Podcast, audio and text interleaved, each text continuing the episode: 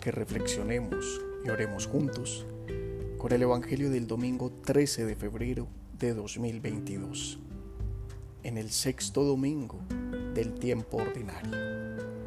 En el nombre del Padre, y del Hijo, y del Espíritu Santo. Amén. Del Santo Evangelio según San Lucas. En aquel tiempo bajó Jesús del monte con los doce y se paró en un llano, con un grupo grande de discípulos y de pueblo, procedente de toda Judea, de Jerusalén y de la costa de Tiro y de Sidón. Él, levantando los ojos hacia sus discípulos, les dijo, Dichosos los pobres, porque vuestro es el reino de Dios. Dichosos los que ahora tenéis hambre, porque quedaréis saciados. Dichosos los que ahora lloráis, porque reiréis.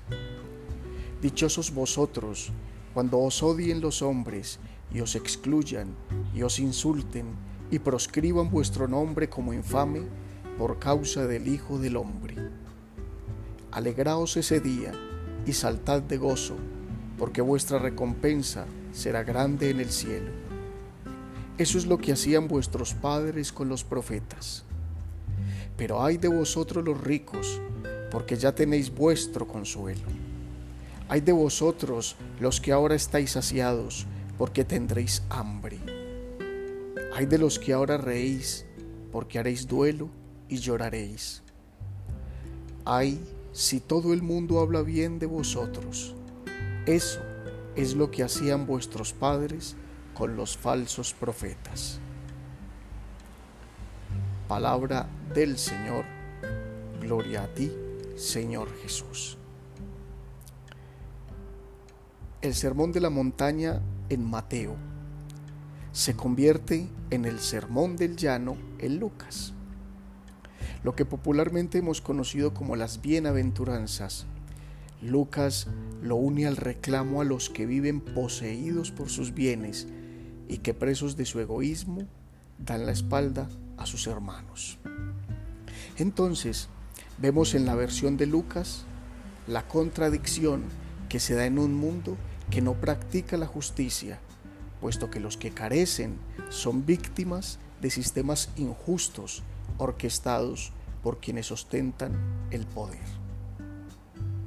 Feliz el pobre, feliz el hambriento, el que llora, el excluido.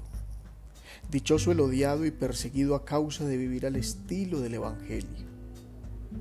Con esta proclamación Jesús no está consintiendo en ninguna manera que esas sean formas válidas de vida, sino que está atacando el proceder injusto de quienes retienen con poder los bienes naturales, los bienes materiales, los bienes espirituales que contribuyen a la plenitud y a la liberación del ser humano. Al llamarlos dichosos, los está llenando de esperanza, pues la instauración del reino de Dios implica sembrar la justicia para que cada hijo del Padre viva con la dignidad que le corresponde. Ese es el sentido de la revelación que hace Jesús en la sinagoga de Nazaret y que meditábamos en domingos pasados. Liberar a la persona y construir un mundo en el que se vive la justicia del amor es el sueño del Dios creador de todos. A eso ha venido el Mesías, pero no es algo que se dé mágicamente, sino algo que debe sembrarse para que dé fruto en la medida que quienes se sienten amados y salvados asuman el compromiso amoroso de compartir la vida y ayudar así a la liberación y a la dignificación de sus hermanos. Es la manera como vive Jesús, de cara al pobre, al enfermo, al hambriento, al excluido. Él mismo se convertirá en un perseguido a causa de su modo de vivir persecución descarnada por parte de aquellos que se sienten amenazados en su estabilidad, en su comodidad y en su poder, y que desembocará en la muerte del justo. Es allí donde comienza la tarea de cada discípulo, la de seguir los pasos del Maestro y dar la vida por ese reino que abraza, que rescata y que incluye.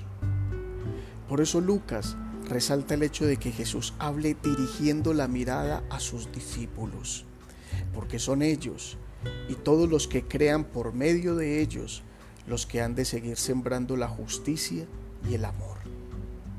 Quienes se contraponen a la dinámica del reino son los que se convierten en perseguidores y avasalladores de la vida y la dignidad de sus semejantes. A ellos dirige Jesús la segunda parte de esta predicación. Los saciados, los poderosos, los que pretenden ser dueños de todo sin pensar en nada ni nadie que no sea ellos mismos, tendrán que asumir las consecuencias de sus propias decisiones. Serán esclavos de sí mismos y verdaderos carentes del amor. La pregunta que queda para nosotros es, ¿somos sembradores del reino al estilo de Jesús, con nuestras obras y nuestra manera de vivir la justicia y el amor? La manera en cómo construimos nuestras relaciones sociales, familiares, laborales y en cómo vivimos nuestra fe cristiana estará hablando de eso mismo. Para terminar, oremos. Amado Jesús, ayúdanos a sembrar en el mundo la justicia y el amor que proceden de tu corazón y que nos permita vivir a todos como hermanos con la dignidad de ser hijos del Padre. Que de nuestro interior nazcan frutos abundantes de caridad para llevar el Evangelio e irradiarlo en el mundo a través de nuestras obras, siendo reflejo de tu rostro misericordioso en medio de la familia, la comunidad y la iglesia. Amén. Feliz semana.